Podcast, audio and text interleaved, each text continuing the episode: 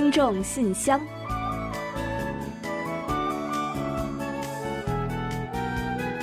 分享最新动态，聆听您的心声。听众朋友们好，我是李璐，欢迎您收听全新一期的《听众信箱》节目。听众朋友，大家好，我是婉玲，很高兴呢又跟大家相会在信箱节目之中了。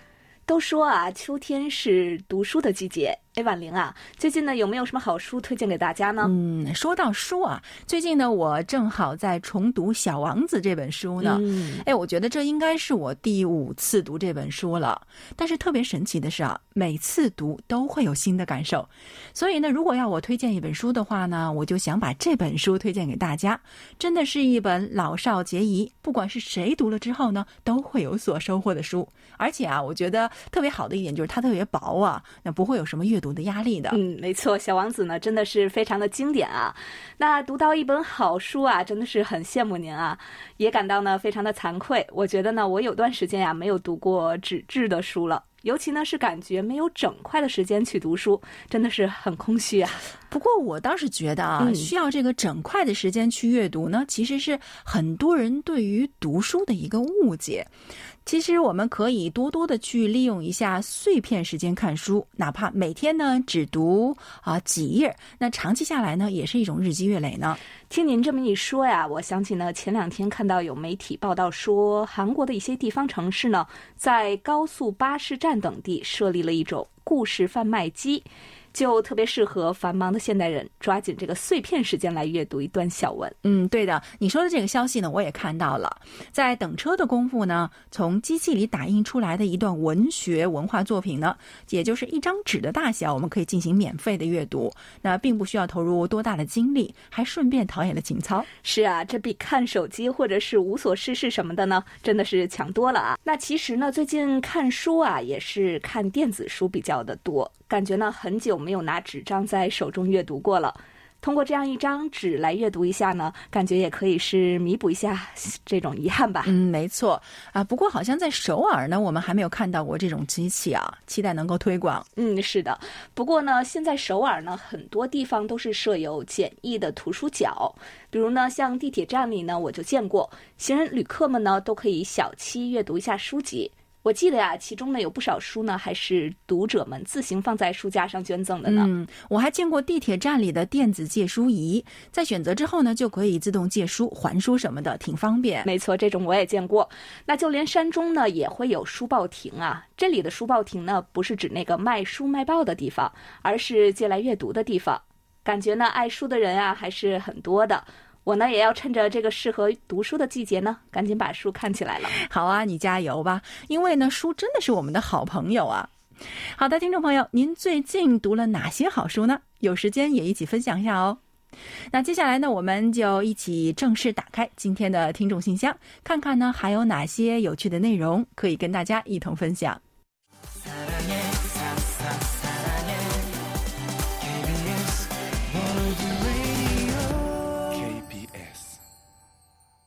欢迎回来，您正在收听的是韩国国际广播电台的听众信箱节目。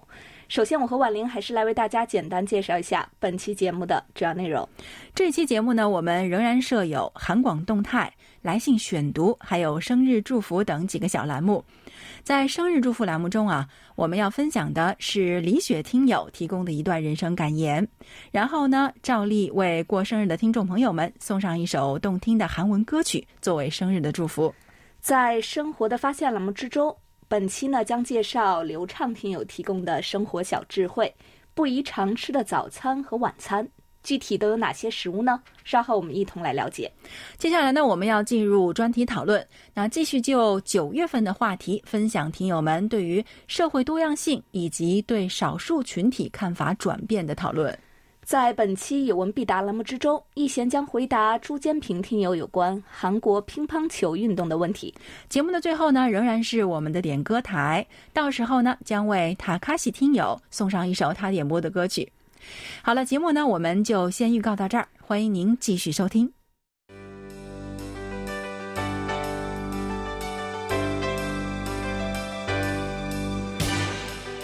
听众朋友，欢迎进入今天节目的第一个环节。韩广动态，首先呢，还是要在最后一次提醒听友们一下，我们的二零二一年度海外听友满意度调查呢，只剩下最后几天的参与时间了。本次调查的时间截至九月二十九号。嗯，因为这次调查呢，我们只设线上调查，那所以呢，还没有参与的听友和网友们呢，还是有一些时间参与的。那请大家前往我们的官网去填写一下线上调查问卷。我们呢还给在我们这里登记过的听众朋友们呢发送了提醒参与的邮件，其中呢就含有调查的链接。大家呀可以通过邮件中的链接直接进入在线调查页面来参与调查。嗯，还有就是我们这一次呢也仍然为参与调查的幸运听友们准备了精美的礼品，将抽签选出获奖的朋友们。那期待着大家的积极参与哦。我想呢，海外听友满意度调查对我们来说的重要性啊，广大听友呢一定都了解的非常的清楚了。那在这里呢，我们先向所有参与调查的听友们道一声感谢吧。今后呢，我们会以更好的广播服务来回馈大家的支持和厚爱。嗯，好的。本期的动态环节呢，我们就先介绍这么多消息。下面呢，准备进入来信选读，一起来分享听友们的来信。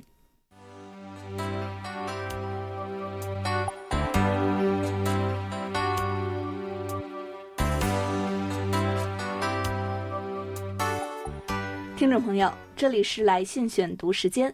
在分享今天的来信之前，还是来感谢一下台湾的李成南听友吧。您呢最近寄送来的收听报告和明信片，我们已经妥善的收到了，还请您放心。嗯，非常感谢您的参与和一片心意。好了，下面呢我们就开始介绍今天的第一封来信吧。嗯，好的。今天呢，首先要来介绍几位听友的短信。第一位听友呢是天津的李卓远听友。李卓远听友呢，近期参与了我们的满意度调查，并告诉我们说啊，呃，自己呢还发到了朋友圈，给其他听众做推广，希望韩广越来越好。好的，谢谢李卓远听友，相信有了你的帮忙推广啊，会有更多的朋友呢了解到韩广的。另外呢，徐坚婷听友也参与了我们的满意度调查，并且呢来邮件告诉我们说，近来自己在折腾软路由编译固件。加上我工作的时间不是九九六，而是更漫长的零零七，来信不多，请见谅。会多关注 KBS 的。有空闲的时候呢，我自己会看看韩剧，一般喜欢古装或励志类的。祝你们工作顺利。好的，也谢谢徐坚婷听友在百忙之中依然呢抽空参与我们的各项活动，让我们呢感到非常的感动啊。同样呢，也感谢众多支持我们的听众朋友吧。呃，大家的来信呢，我们都看到了。还有呢，就是徐坚婷听友呢，下次您在来信的时候呀，也可以再告诉我们一下，您呢近期都看了哪些韩剧？希望有意思的韩剧呢，能够给您繁忙的生活带去一丝轻松和愉悦。此外呢，谢志宏听友呢给我们发来了收听报告，并且呢写下了留言说：“韩国国际广播电台中文广播的全体工作人员，你们好，很喜欢收听柜台的节目。”每天准时准点守候收听，祝韩国国际广播电台中文广播越办越好。望收到柜台的收听证明卡，谢谢。来自遥远的中国广西一位喜欢收听广播的爱好者对你们的祝福。好的，同样也谢谢谢志宏听友，您的反馈呢，我们都记录下来，交给技术部门进行参考了。还要感谢您呢，特别附上了节目的片段音频，供我们来参考。收听证明卡呢，我们的工作人员随后就会为您寄送的。很高兴呢，看到您说每天都会收听我们的节目啊，也期待您来信呢，和我们聊一聊您最喜欢听的节目和收听的感想。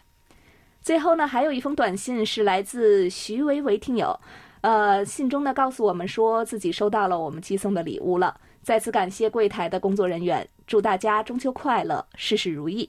好的。其实啊，这份礼物呢是去年十月份寄出的啊，但是呢，因为邮路上出现了一些差错，所以我们的工作人员呢为您进行了补寄，非常感谢您能够对此予以谅解。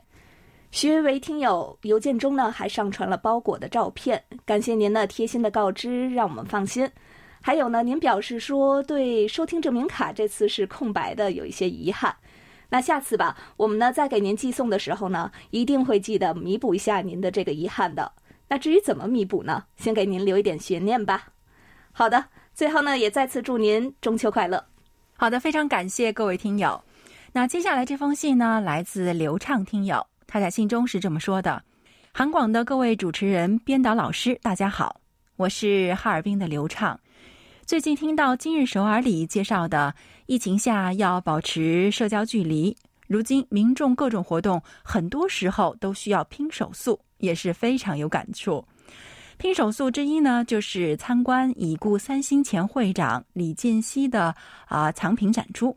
之前在网络上我就看到，无论是在国立中央博物馆还是现代美术馆的展出预约都是非常难，有的一个月之内全都被预约了。在海外的人们，由于旅游入境限制，也是基本不可能到现场看展出的。能小小的弥补遗憾的，就是国立中央博物馆。还有现代美术馆都在自己的 YouTube 频道上进行了接近一个小时的直播，通过直播一些珍贵的藏品非常细节的部分，在镜头的放大下呢，都可以很清晰的看到。经过讲解员的演示，也可以很好的看到现场一些独特的设置。虽然还是在现场氛围下亲自看一看这些珍贵的藏品更好，不过啊，在疫情限制下可以这样看到展览的直播已经是很好了。嗯，是的。那关于已故前三星电子会长李健熙的捐赠的多达二点三万件的藏品呢，我们在今日首尔等节目中呢，也已经为大家介绍过很多次了。在这些藏品中呢，包括诸多国家级瑰宝。以及夏加尔、莫奈，还有毕加索等西方著名美术家的画作。那这些作品呢，都分别赠予了国立中央博物馆，还有现代美术馆。就像刚才刘长廷有在信中提到的，还有其他的一些展馆啊。所以呢，有艺术界人士说了，那考虑到这些藏品的水平和价值啊，都将会成为各美术馆的代表作呢。那因此呢，李健熙藏品特别展出在开始之前呢就备受瞩目，再加上疫情下呢还要限制人数的，那所以呢，就像刘畅听友在信中提到的那样，门票售罄啊，那就是常态了。那非常希望疫情能够很快的过去，像刘畅听友这样美术爱好者的朋友们呢，都可以亲自来到韩国亲眼看看这些瑰宝。啊，另外啊，刘畅听友在信中还提到了另外的一种拼手速，他说啊。拼手速之二呢，就是疫苗的预约。在中国部分城市呢，啊，实施预约制度，也是要拼手速、拼网速的。但是我所在的城市呢，没有开放预约平台，民众接种疫苗呢，要去社区卫生院接种点排队的。那之前我所在的单位呢，是在九类单位中进行了集中接种，但由于呢，我是在暂缓范围之内，到了五月份才可以接种的，只能到接种点去。第一次呢，我是去了最大的接种点，一个非常大的、已经不再经营的空着的商场。一楼有三千多平米，几十个接种台，近百名医护人员。当时第一针几乎我都没有感到针刺入了胳膊。接种之后呢，虽然是有些顾虑的，还好啊，胳膊没有疼，注射的部位呢也没有什么变化，也没有其他异常的感觉，多少安心了。第二针呢是在社区接种点接种的。场地比较小，排了挺长时间的队。第二针相对第一针的时候呢，有了一点点刺痛感。注射之后呢，也没有其他任何的异常反应。最近在中国个别城市呢，有了聚集性的感染，但也是很快的控制住了。听到二位主持人说呢，也快要进行疫苗接种了。希望全民接种之后呢，中韩恢复旅游往来的那一天能够早日到来。嗯，没错啊，我们上次在节目中也给大家介绍过，说韩国的疫苗接种呢，最近是在加速进行的。那之前呢，我们是一直按照年龄啊，还有职业需要等等进行区分，那分批来接种的。后来呢，从八月二十六日起呢，十八到四十九岁的人群呢，已经可以在预约之后接种了。那政府的目标呢，是在中秋节前有百分之七十的国民去完成第一季的接种。那这个目标呢，是已经实现了的。那我和李璐呢，也在预约期间预约了。那好像李璐呢，前段时间刚刚完成了第一季的接种啊。啊，怎么样，李璐，跟大家说说你的感受吧。啊，其实整体还好啊，就是胳膊稍微有一点点那种刺痛感。嗯，然后休息了一个下午，基本上到第二天这个就没事了，不良反应就已经没有了。啊，是我也是觉得，好像周围接种了的朋友都反应呢没有什么问题。那这也就让我们在与疫情对抗的过程中呢，又多了一副盔甲吧。啊，有毕竟有疫苗的保护了。没错，现在最好的保护了。对啊，所以呢，真的能够实现全民接种的这话啊，刘畅听友说的这个韩中恢复旅游往来和各种交流的那一天，应该会早日到来吧。好了，在这里祝包括刘畅听友在内的各位听友呢，能够身体健康，万事顺意。好的，谢谢刘畅听友。接下来呢，我来介绍一下山西高哲听友的一封短信。高哲听友呢在信中说：“不管哪个电台，我最喜欢听的都是新闻时政类节目，而且我也是个多年的军事爱好者。今天呢，收听韩广的新闻，头一条就是很重要的消息。”就是贵国海军完成了玄武四四型潜射弹道导弹的试射，这是个令全世界军事爱好者值得关注的消息。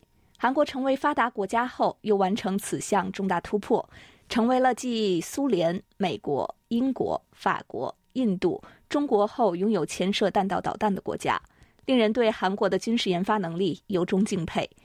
能够拥有如此尖端军事科技，贵国又一次在世界上令人刮目相看了。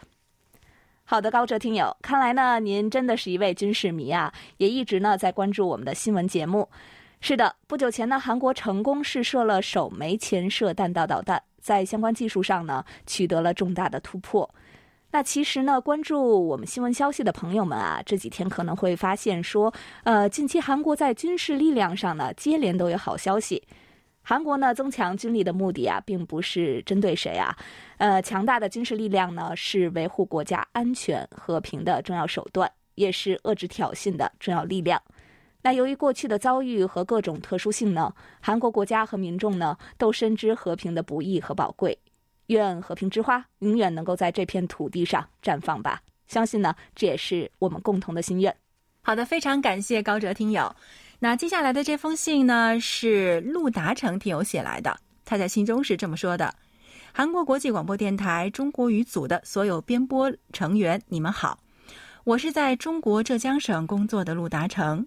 我也和其他韩广的热心听友一样，也收听了韩广中国语组开播六十周年的特别节目。”我听完了之后，感觉节目制作的真是太棒了，也太走心了，让我了解到了来自五湖四海的听众和韩广之间的深厚情谊。我还听到了韩广中国语组的多位播音员的祝福话语，让我在脑海里想起来刚开始在电波中收听韩广节目时的场景。祝福韩广中国语组的听众队伍们能够遍天下。好的，非常感谢陆达成听友的肯定啊。那不知道您的生活和工作还好吗？但愿一切顺利哦。他说啊，我还通过互联网关注了本次的东京奥运会，韩广特别制作的网页《决战东京》非常好，图文并茂，让我能够非常直观的了解到韩国队在本次东京奥运会的战绩。我为韩国的传统优势项目射箭的统治地位感到非常的震撼。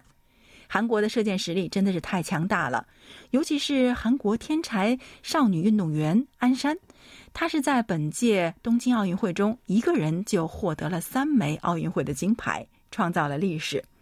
她的射箭视频啊，在中国大陆的 YouTube 版网站 B 站也收获了不少的粉丝呢。嗯，啊，是的，那这次东京奥运会呢，虽然真的是因为受到疫情的影响呢。啊，很多的比赛呢都是无观众比赛，但是运动健儿们的热血拼搏却没有一丝的懈怠。那韩国运动员们也在赛场上竭尽全力，绽放出了光彩。那关于您提到的韩国射箭啊，我们当时的决战东京板块呢也为大家详细的介绍过，这可是韩国最无悬念的夺金项目了。而且选手们呢也不负众望，男女代表队呢在这届运动会上呢也同样写下了浓墨重彩的一笔。而且啊啊更有看点的，我觉得是啊，就包括鞍山在内的很多 MZ 世代的小运动员们，也给奥运赛事带来了很多新鲜的风景和风尚。这估计呢也是东京奥运会最值得瞩目的一大看点了吧。好了，非常感谢陆大成听友久违的问候。也在这里期待着您的下一封来信早早的到来，谢谢陆达成听友。接下来呢，我再来介绍一下日本的塔卡西听友的一封来信吧。塔卡西听友呢，不久前收到了我们的礼物，他特意用英文和韩文呢混写了一封感谢信给我们，在这里也来给大家简单的翻译一下。他说：“九月三日收到了你们的礼物，谢谢，非常想见到中国语组的各位哦。”好的，塔卡西听友，非常感谢您一番心意呢，特意来信表示您的谢意。作为多年来一直热情支持中国语广播的日本朋友，对我们来说呢，您也真的是一位非常特别的听友哦。也谢谢您呢，经常来信点播歌曲。那在今天的节目最后点歌台环节呢，我们也会为您送上一首点播歌曲，希望您能够喜欢。您还说呢，这是一封幸福的邮件。对于我们来说，又何尝不是呢？有您和大家的陪伴啊，我们确实是非常的幸福哦。塔卡西听友呢，还是忠实的韩流音乐迷。我记得呢，您喜欢的歌手啊，非常的多啊。今天来信呢，特意提到了 A Pink 和郑恩地这两位呢，也是我个人非常欣赏的歌手。我和您一样呢，期待他们今后的表现。另外呢，天津的孟泽听友呢，也给我们来了一封短信。他说：“大家好，奉上最近的照片。”望大家身体好，每天呢很高兴的期待韩国的收音机纪念品，这是我的梦想。好的，谢谢孟泽听友啊，也看到您来信一同分享的照片是天津的夜景，非常的有情调的。在这里呢，也再回复您一下，就是呢非常抱歉，暂时啊我们目前还没有安排收音机的奖品，等今后有了的时候呢，您可以再争取一下，好吗？也祝愿您身体健康，一切都好。好的，非常感谢塔卡西听友和孟泽听友，也同样感谢今天来信来分享的几位听友们。这不中秋节刚刚过去吗？那这段时间呢，其实我们已经陆续收到了一些听友们发给我们的中秋节的祝福。那估计呢，还会有一些听友们写信来跟我们分享中秋节的见闻。所以呢，就让我们一同期待下一周的信箱吧。好了，我们本周的听众来信呢，就先介绍到这里。下面呢，我们就准备进入生日祝福单元，为下一周过生日的朋友们送去我们最美好的祝愿。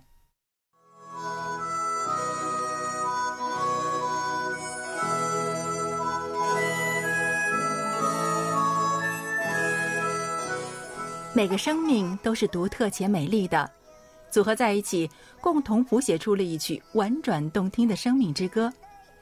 此时此刻，在韩广这个大家庭里，让我们把最真诚的祝福送给您。欢迎来到生日祝福。今天我们要送给大家的是一段由辽宁李雪听友分享的人生感言：宽容。人心是相互的，你让别人一步，别人才会敬你一尺。人心如路，越计较越窄，越宽容越宽。不与君子计较，他会加倍奉还；不与小人计较，他会拿你没招。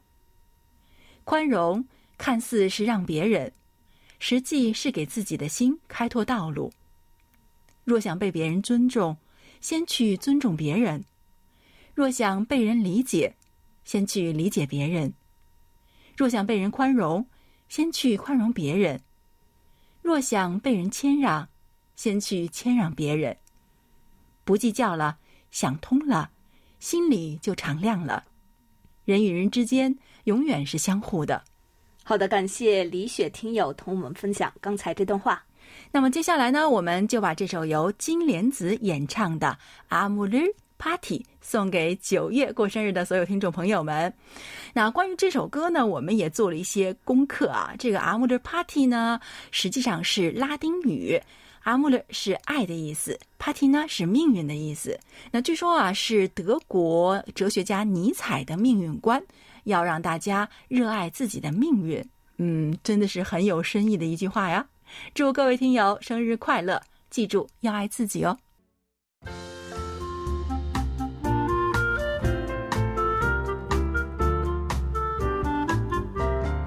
生活中的点滴值得发现，生活中的小精彩无处不在。让我们做您的小助手，带您去了解生活中那些您不熟识的小窍门、小秘诀，给您的日常多一点温馨的提示。欢迎大家进入生活的发现。一日三餐的重要度大家都知道吧？但是啊，食物可不能随便吃，吃不好了会伤肝肾，会睡眠。今天呢，我们就通过介绍流畅听友分享的内容，带大家一同了解一下不宜常吃的早餐和晚餐都有哪些。嗯，那我们先从早餐开始啊。这个藏油大户类呢，比如说油条啊、葱油饼啊、春卷啊、汉堡、油炸鸡翅、薯条等等啊，都是典型的藏油大户类早餐。所以呢，好吃是好吃，但是呢，不建议天天都吃哦。因为面粉类的食物在油炸过程中呢，会吸很多的油，且有的早餐摊上的油呢是反复使用的，可能会产生反式脂肪酸及有毒有害物质。嗯，长期吃这样的早餐，肝肾代谢压力就会加大，心血管疾病的发生风险也会加高，而且啊，很容易变胖的。另外呢，还有一类早餐不宜常吃啊，就是剩饭剩菜类。为了省钱和图方便呢，隔夜菜、隔夜饭。汤变成了许多人的首选早餐了，但是呢，隔夜剩菜剩汤不能多吃啊，因为这些食物中呢可能会有亚硝酸盐，亚硝酸盐呢在体内积累过多的话，有致癌的风险。嗯，所以啊，这个省钱和图方便都不行的哦。那再有呢，就是零食类，很多人喜欢把零食当做早餐，那因为呢，零食呢既易储存又好吃，那比如说雪饼啊、饼干啊、巧克力派等等。但是啊，零食是不能充当早餐吃的。那经常把零食当做早餐的话呢，容易导致营养不足，体质也会变差。那同时呢，很多人爱喝这个咖啡啊，但是呢，要记住不能空腹来喝咖啡的。一大早空腹喝咖啡伤胆又伤胃，因为空腹喝咖啡呢，会刺激胃酸分泌，对胃肠道黏膜呢造成损伤，还可能影响肝脏代谢和心血管系统。嗯，那么问题来了。早餐吃什么营养健康呢？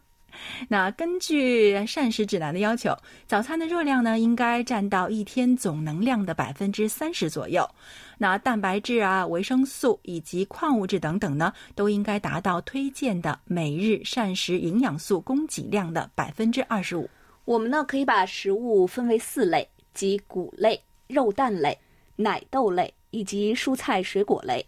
那一般来说呢，制作简单、加工简单、添加调味品最少的早餐呢，反而是最健康和营养的。嗯，是的。那么问题又来了，哪类食品不该当成晚餐吃呢？首先呢是产气类食物，像红薯、马铃薯、韭菜、洋葱、白萝卜，还有苹果、李子、芒果、西瓜、黑莓、柑橘等等啊，都是产气的食物。晚餐如果吃这类食物的话呢，会造成肚子胀、不消化。另外呢，还有油腻高脂类的食物。晚上下班是聚餐的高峰期，年轻人聚餐呢，一般都会选择高盐、高油、高脂类的食品。长时间呢对健康是有害的，而选择低脂高蛋白的肉类、鱼虾类或鸡肉呢是不错的选择。嗯，还有呢就是粘粘生冷类食物。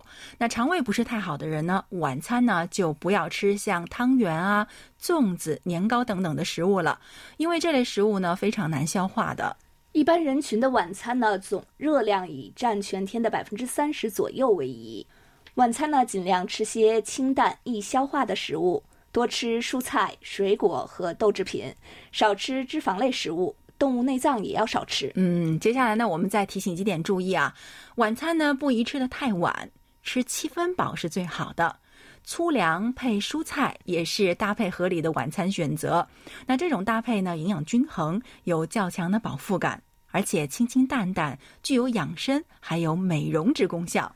好了，听众朋友，以上呢就是我们给大家的用餐小提醒。在此呢，也要特别感谢流畅听友的精彩分享。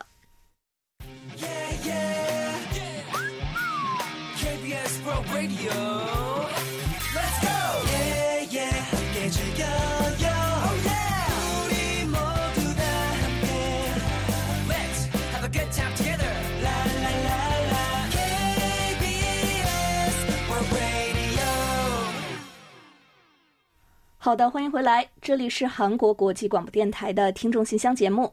下面我们准备进入今天的专题讨论，继续就九月份的话题分享听友们的观点。在此之前呢，我们还是先来预告一下十月份和十一月份的讨论话题内容。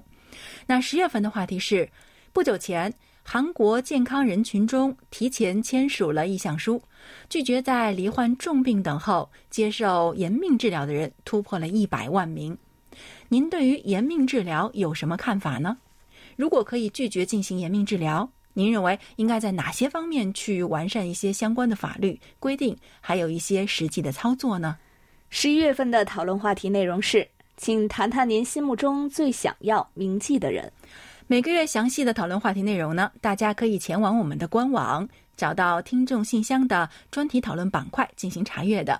那希望参与讨论的听友们，请将您的想法写成短文，并且提前，请一定提前发送至我们的邮箱。幸运的听友们呢，是会有机会获得我们赠送的精美奖品的。下面呢，再来介绍一下本月的讨论话题。随着社会越来越多样化，人们对性少数者等少数群体的看法也在转变。您对此怎么看呢？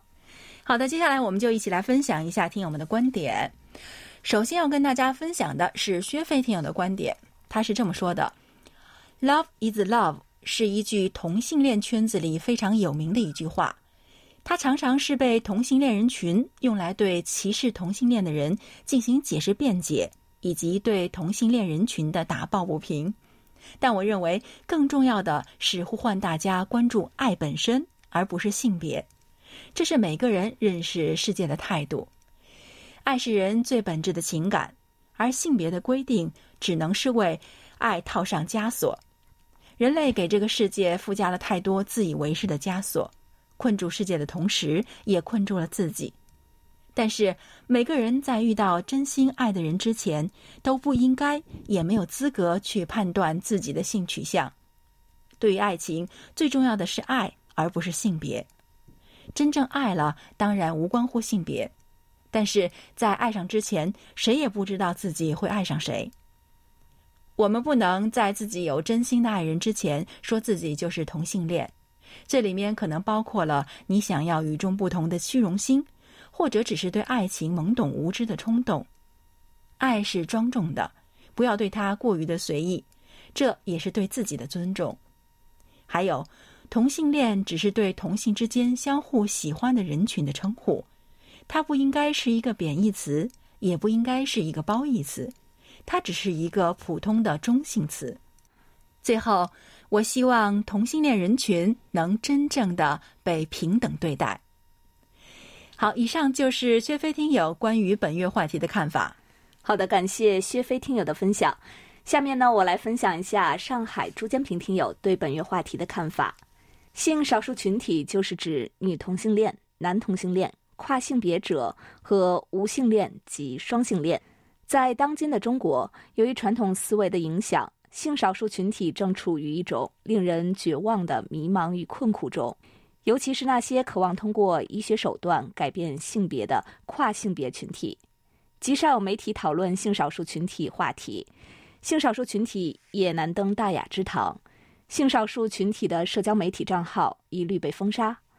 随着时间的推移和受西方价值观的影响，在中国，大家对同性恋渐渐认可了。起码比五十年前认可度增加了，然而对于跨性别者认可度却仍然非常低。过去大众对于同性恋者的批判集中在社会公德层面，主要受封建父权残余思维影响，这和同性恋者大量传播艾滋病也有一定的关系。但是现在对跨性别者的批判却多出于个人主观方面，被冠以性变态、人妖等骂名。由此可以看出，大众还是没有办法理解为什么性别认同障碍者如此执着的要改变性别表达，因此，性别认同障碍者几乎是被完全否定的。这也是跨性别者群体处境如此艰难的原因。这是一个既成事实与自我认知相冲突导致的问题。现在大众对尊重现实的理解仅仅停留在事实方面，即唯物主义论。人文主义尊重个人认知的思想还不够普遍。好，以上是朱坚平听友的分享。好的，本期的专题讨论就介绍到这里。接下来我们进入下一个环节。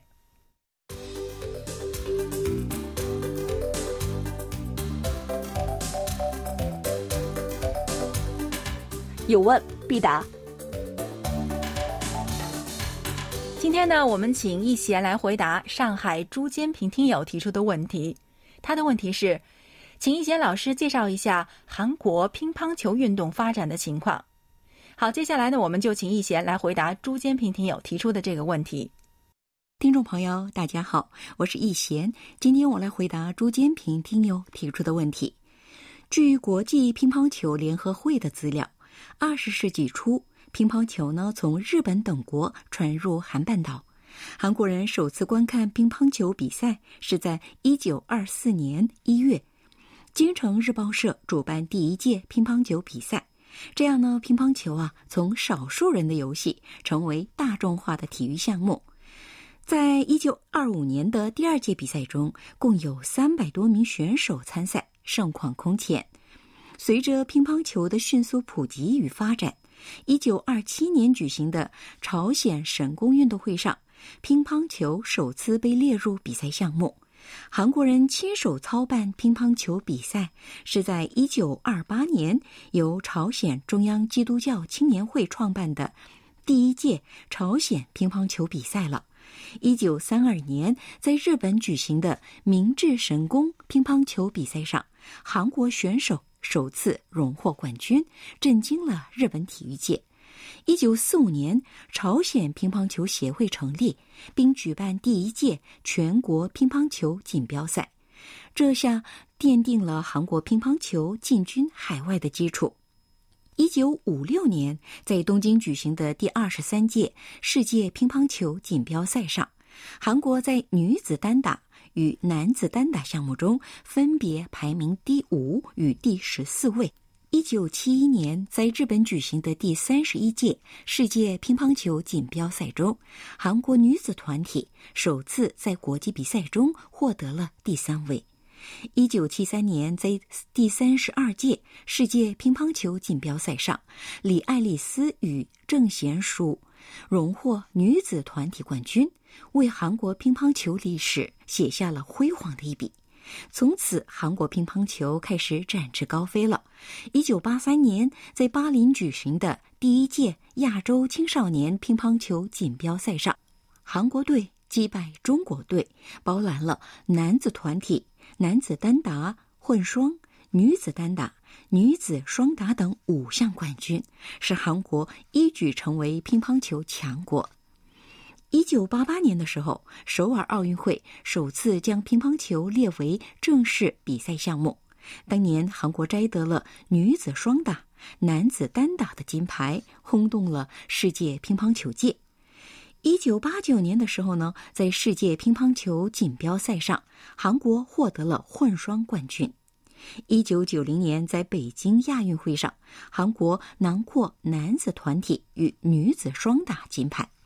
一九九三年，在世界乒乓球锦标赛上，韩国获得了女子单打冠军。一九九四年，在广岛亚运会上，韩国获得了男子双打金牌等。截至九十年代末，韩国乒乓球呢一直处于较强的地位。如今，乒乓球呢在韩国国内已经广为普及，乒乓球体育馆遍布全国各地，各级学校、高校。企业、军队都设有乒乓球队，两千多名选手呢，每年都参加二十几项海内外乒乓球比赛。好了，听众朋友，今天给大家介绍到这儿，希望朱建平听友满意。我们下次再会。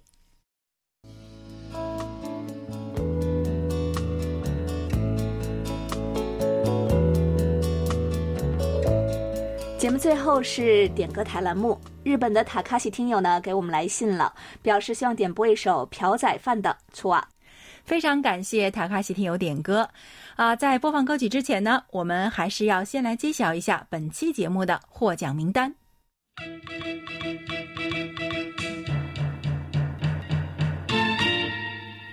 本期节目的奖品，我们分别送给陆达成听友。和李卓远听友，另外呢还有两份奖品呢，我们要送给徐坚婷听友和孟泽听友。好的，恭喜四位获奖听众朋友们。另外呢，在节目尾声来介绍一下我们的联系方式，我们的电子邮件地址是 chinese at kbs. 到 co. 到 kr。发送包裹或手写信的听友，请寄送至韩国首尔市永登浦区汝矣岛洞汝矣公园路十三号。KBS 韩国国际广播电台中国语组邮编是零七二三五。嗯，也欢迎大家呢通过我们的网站 word 点 kbs 点 co 点 kr 斜杠 Chinese，还有我们的 APP KBS World Radio On Air 和 KBS World Radio Mobile 来收听我们的各档节目。好了，听众朋友，到这里呢，本期听众信箱节目就在朴宰范演唱的《除啊》这首歌曲中结束了。非常感谢大家将近一个小时的陪伴。嗯，也感谢众多的听友能够积极的参与我们的节目，跟我们互动。当然呢，也非常欢迎大家继续给予我们鼓励与支持，多来信，多提宝贵的意见和建议哦。好了，到这里，我们韩国国际广播电台一个小时的中国语节目呢，就全部播送完了。主持人婉玲和李璐在韩国首尔祝大家周末快乐。我们下周同一时间再会。